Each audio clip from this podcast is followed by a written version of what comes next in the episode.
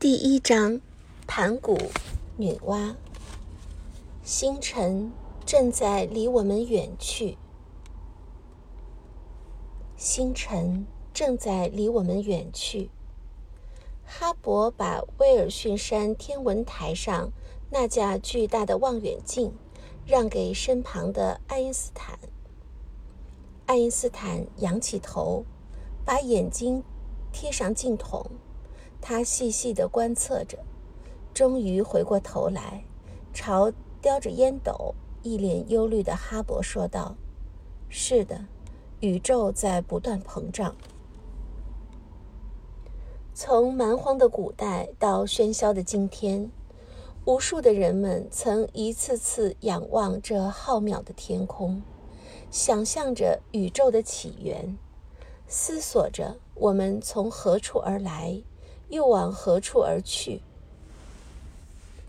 中国人用哲学发问，希腊人用神话解读，希伯来人以圣经启示。人类的追问诞生了一部部史诗，纷纭复杂，真相至今难明。爱因斯坦拜访了哈勃之后，越来越多的科学家开始相信。宇宙的诞生是源于一次大爆炸，爆炸的粒子膨胀成了无边的宇宙，里面充满了星云，星云又形成了恒星、行星和卫星。终于有一天，无垠的宇宙之中汇聚了一条灿烂的星河，一颗蔚蓝色的星球，在这条星光粼粼的大河之中。缓缓地转动着，这便是我们的地球了。地球从死寂慢慢有了生机，花儿开满了原野，树木覆盖了群山，小鸟从清晨就开始了鸣啭。黑黑的长夜里，传来了野兽忧伤的长嚎。早在十九世纪中叶。达尔文就用他的巨著论述了人类的起源。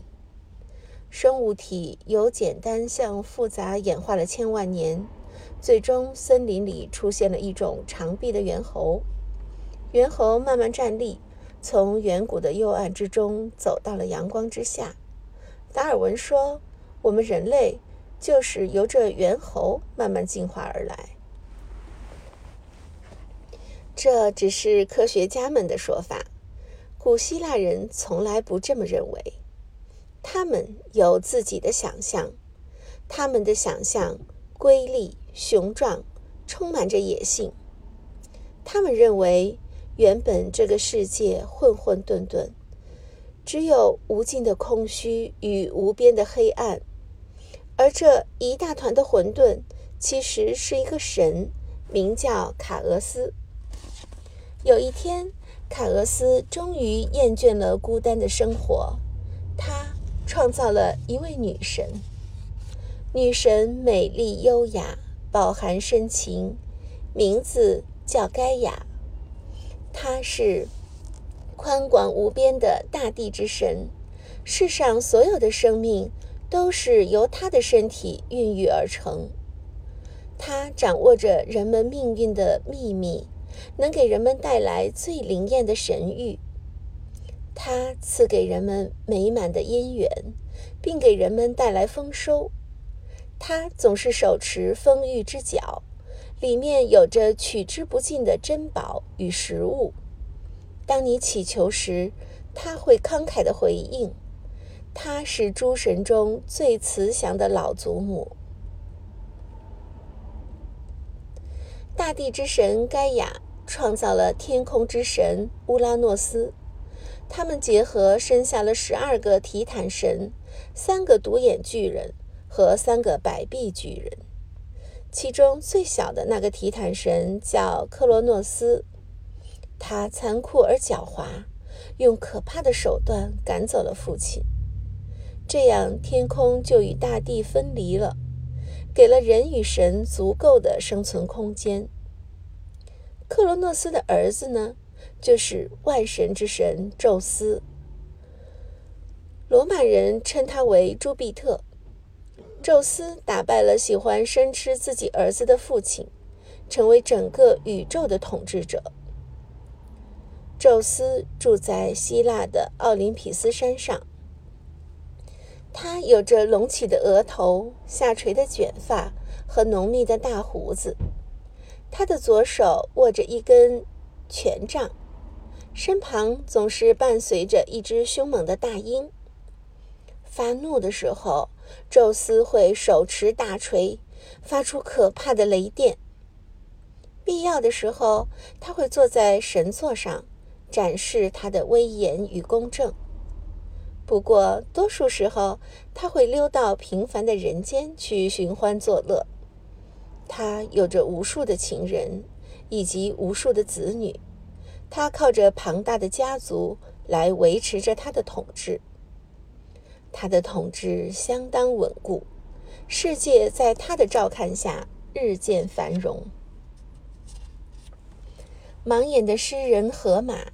带着神的传说四方吟唱，神的故事从古希腊一直传到了古罗马。有一天，圣经出现，于是人们对宇宙的起源与人类的诞生又有了新的说法。圣经上说，是神创造了天地，起初的时候，世界漆黑一团。神说要有光。于是就有了光。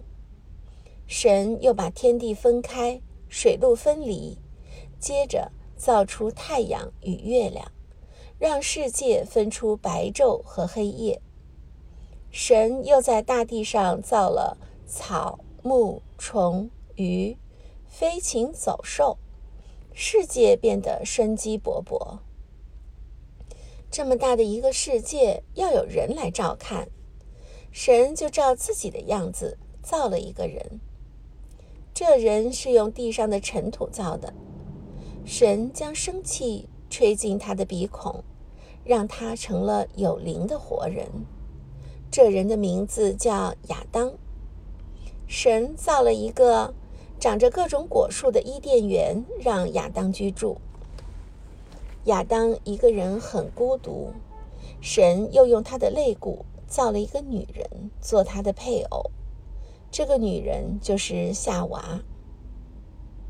夏娃和亚当受了蛇的诱惑，不听神的警告，偷吃了园中的善恶果，神就把他们驱逐出了伊甸园。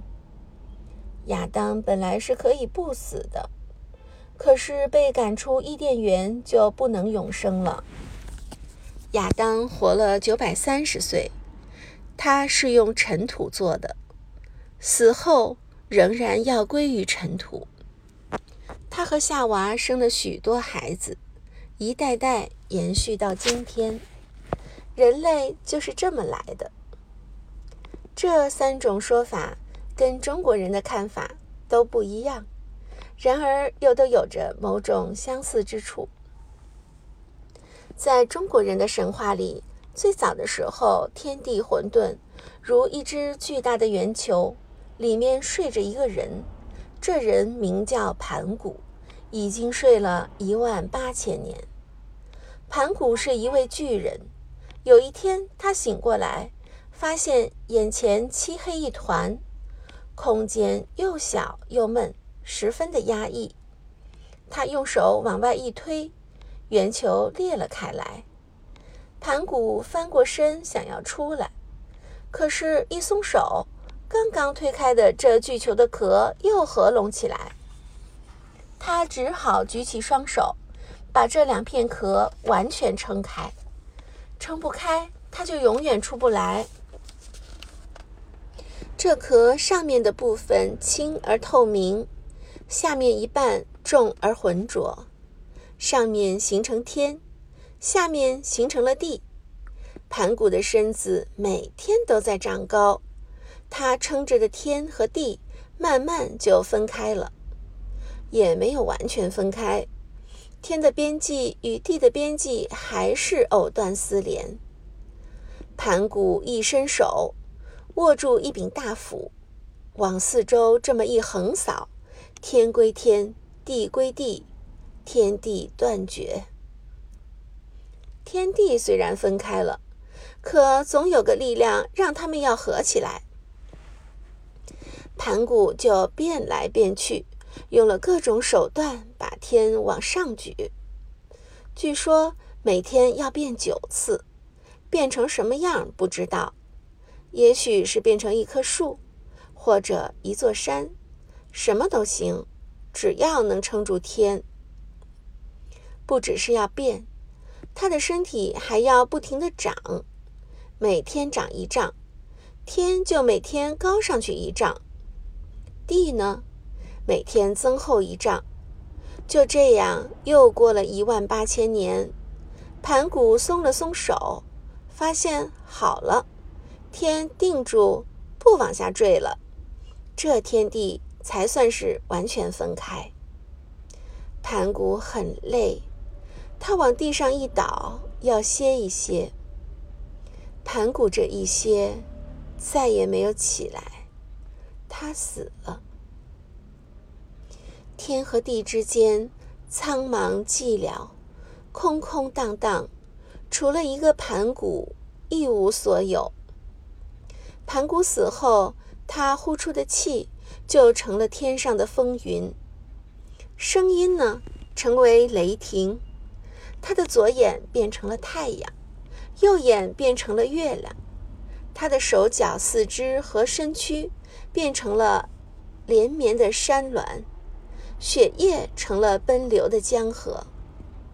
他的筋脉化为纵横交错的道路，他的肌肉成为肥沃的田土，他的头发和胡须变成了天上的星辰。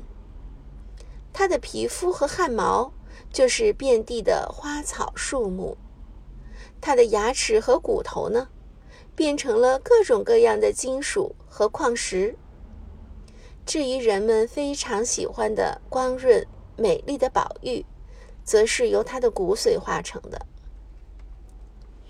盘古开天辟地，要费尽全身的力气，在这天地分开的漫长岁月里。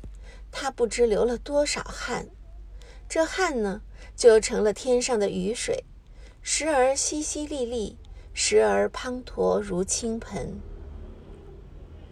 盘古死了，时间缓缓地流淌着。许久之后，一位神女从天上飞了下来，她飘飘荡荡，独自行走在大地上，茫茫大地上。草木葱郁，鲜花盛开。神女越走越觉得寂寞，终于停住，在一个水塘边坐下来。这位神女名叫女娲。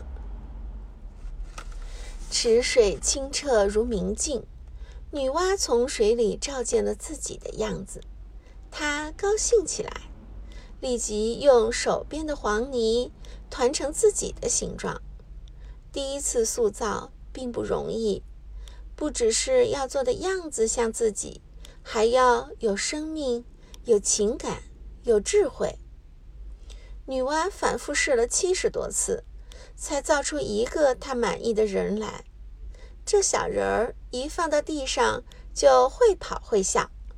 女娲立即又造了第二个、第三个，小人儿越来越多。女娲造着造着，累了。女娲想：世界这么大，捏多少的人才能填补这巨大的寂寞呢？他回头一看，身边多的是枝蔓藤条，他随手折了，编成一根绳子。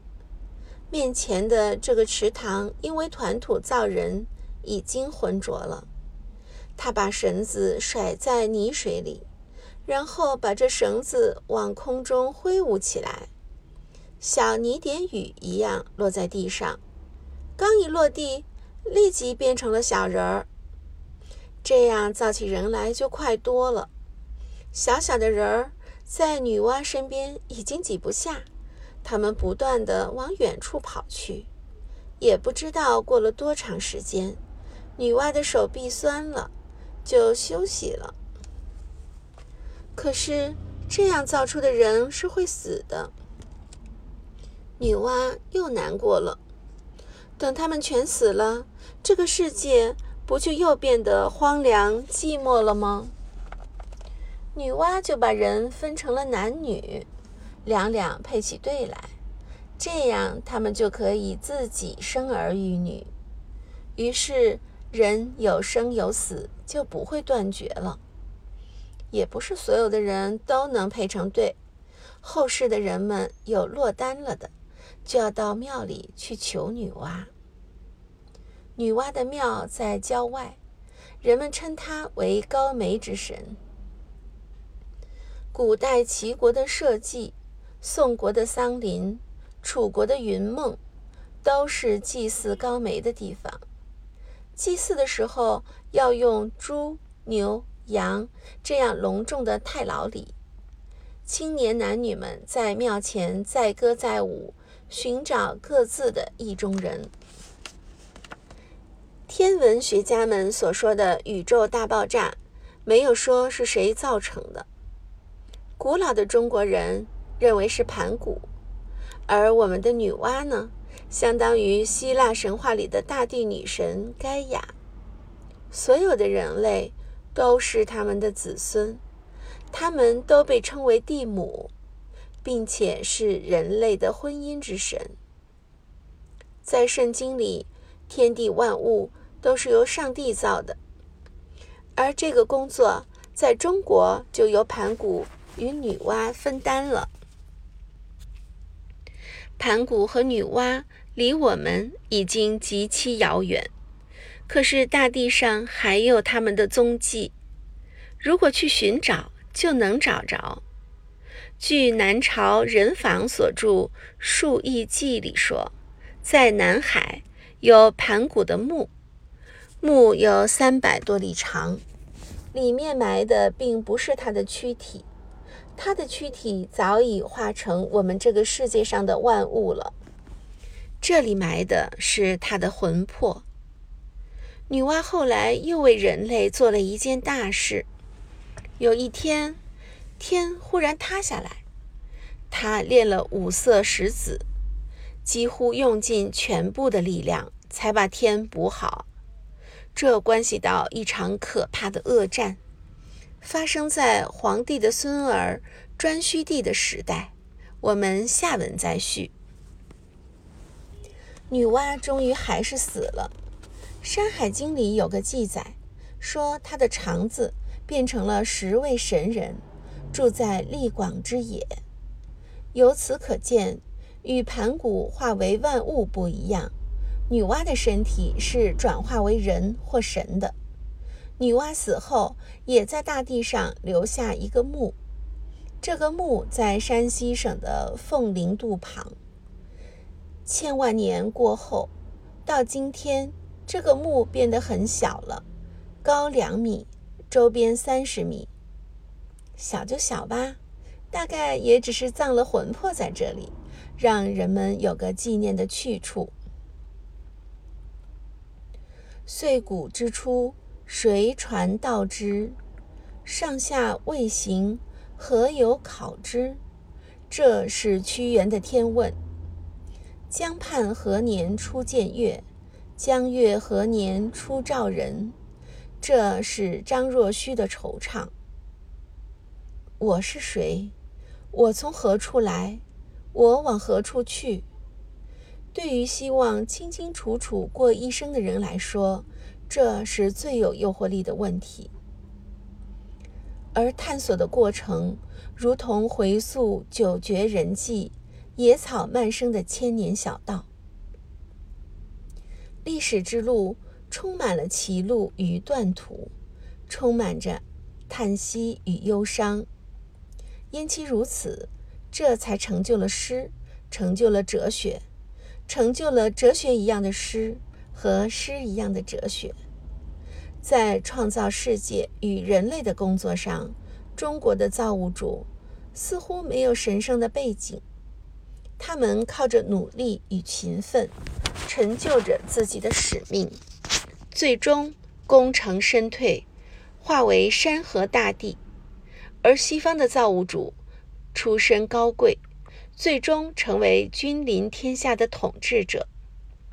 两者的异与同，究竟折射着怎样的文化背景？又为后世的文明带来什么影响？